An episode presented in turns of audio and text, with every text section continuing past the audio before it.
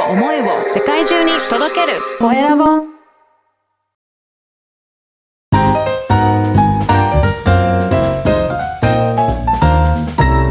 ポッドキャストの配信で人生が変わる。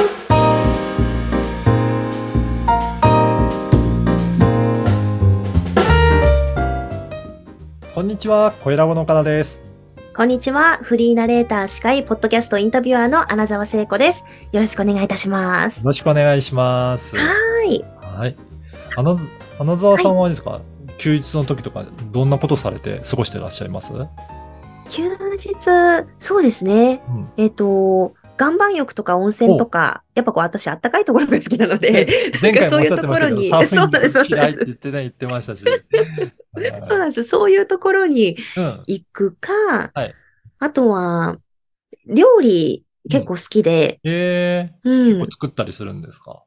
そうですね。結構大量に、あの作ったりしてますね。えー、そうなんですね。はい。もうなんか本当に3日分、4日分みたいなはい。もうタッパー入れて、冷凍保存してとかなんか、えー、でもパパパッと感じで。作れちゃう感じなんですか、料理？料理、あそんなに苦ではないと言いましょううんか。うん。はい。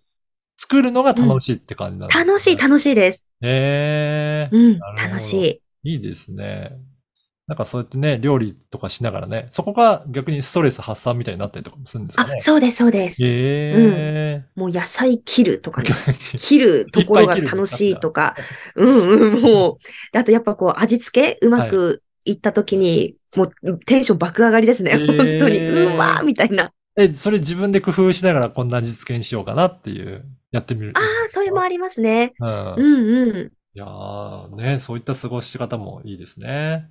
うん。はい。ぜひね、皆さんね、どういうふうに過ごしてるのかっていうのも。はい。はい。え、岡田さんは、てか、うん忙しいイメージがありすぎて、はい。いや、そんなそうですね休日なんてあるのかしらみたいな感じ構でなんですすけど。ね。あ、そうそう。結構ですね、時間はいろいろ作れてるんですよね。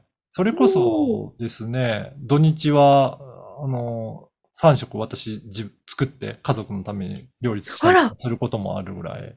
なんて素敵な、なんて素敵なパパ。うんうん。休日は結構作ってますね。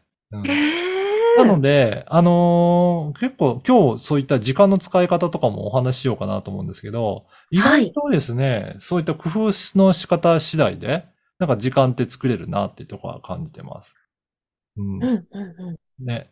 なんか、そうそう、結構忙しいイメージはあるんですけど、日中の昼間はめちゃくちゃ予定が詰まってますね。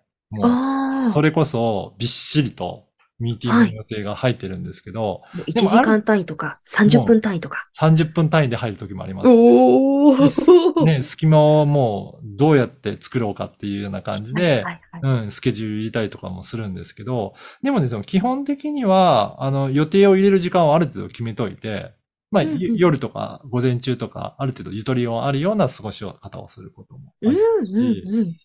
なので、そういった工夫をしながらやっていくといいんじゃないかなっていうふうに。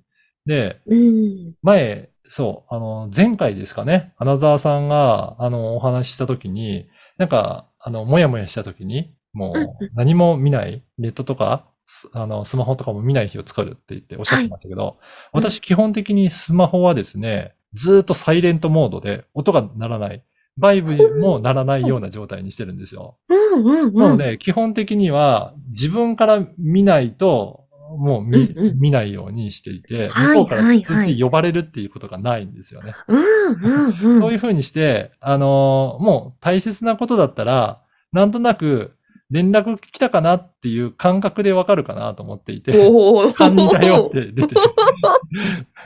だから電話も、あの、うまく繋がる人とは、電話で出れるってうんいう感じですかね。うんうん。だから用がない人とは繋がらないので、はいはい。ああの、留守電に入れてもらうっていう感じ。はいはいはい。そんな感じで、結構そういった適当な感じで過ごすことが、なんかゆとりにもつながってるかな。ストレスならないで。なるうん。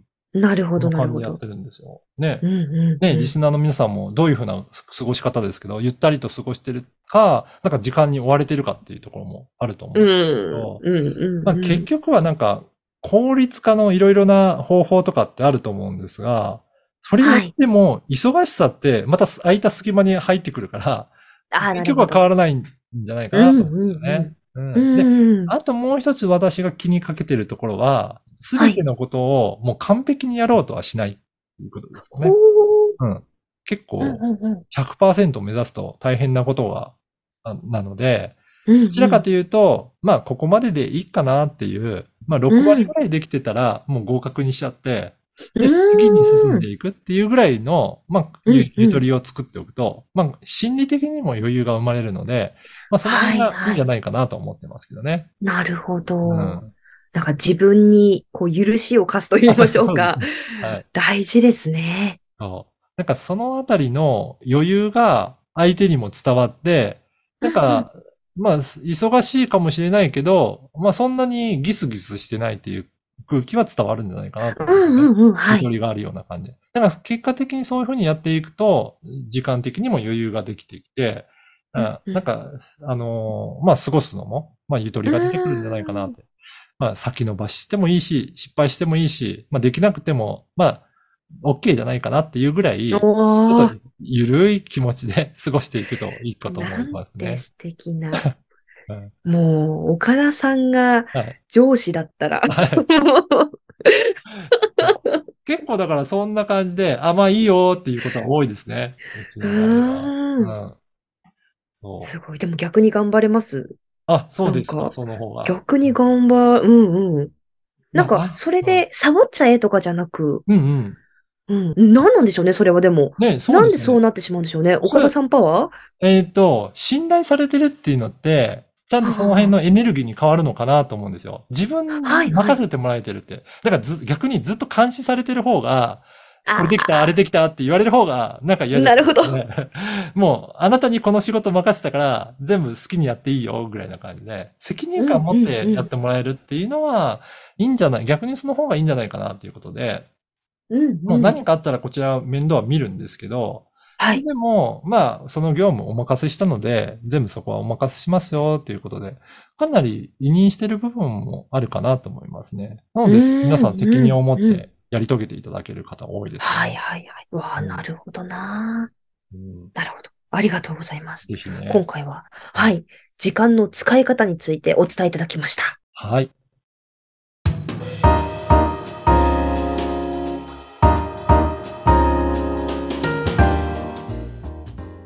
では続いてはおすすめのポッドキャストのコーナーです。えー今回ご紹介する番組は何でしょう？今回は、心のエッセンスという番組を紹介したいと思います。うん、はい。はい。これはですね、えー自己開花アドバイザーの中井さんが発信している番組なんですけど、あの、はいこの番組の最初の回でもおっしゃってるんですけど、このうんダイヤモンドって、まあ、価値があるじゃないですか。うん、なんで価はい値がある、高価なのかっていうのは、それは希少価値って言って、まあ、数が少ないからなんですよね。はい。だから価値があるっていうことなんですけど、じゃあ、あなた自身はどうですかって、他に同じ人って世の中にいますかっていうと、たった一人じゃないですか。そうですね。そうするとダイヤモンドより本当は価値があるんですよ。うん。そういったことを中心にいろいろなお話をされていて、伝えていただいている番組ですね。うん。素敵ですね。なんか自己肯定感がちょっとこう低めな方っていうのは、うん、結構周りにも多いうんうん。し、何かあった時には、こう自分を否定しがち、そうですうね。ん、の時もあるので、うん。うんうん、ぜひね、なんかこう救われるというか、うんね。方なんかは、まあ、自分自身本当に価値があるんだっていうことをだんだん気づいていけるようになっていくとそういった自己肯定感もだんだん上がっていくんじゃないかなと思いますけどね。だからそういったところが一つ一つ見つかるような、そういったお話もしていただいているので、ぜひうんなんか幸せな、まあちょっとしたあの幸せなことを見つけるコツとか、なんか自身を認められるような、そういったお話をしていただいているので、ぜひこの番組を聞いていきながら、自分自身のことをもっと価値がある存在だって認められるような、まあそういった感じで進めていただけるといいかなと思います。ありがとうございます。えー今回は心のエッセンスをご紹介いただきました。ポッドキャストに関することやビジネスに関することを記載しているメルマガも配信しています。説明文に記載の URL から登録してください。はい。えーそれでは岡田さんありがとうございました。ちょっとね私、ラストなんですけれども。ね、どうでした？この4回やっていただいて。もうやっぱりさすが、あの、もう、お父さんにリードをいただいたみたいな、は いそんな感じで。はい安心して進められましたか安ね。心して進められました。はい。ぜひね、アナザーさん担当してる番組もありますので、ぜひ、はい。声ラボのホームページチェックいただければ見つかると思いますので、聞いてみていた皆だければさんよろしくおと思います。願いいたします。はい、4回にわたってアナザーさんありがとうございました。はい、ありがとうございました。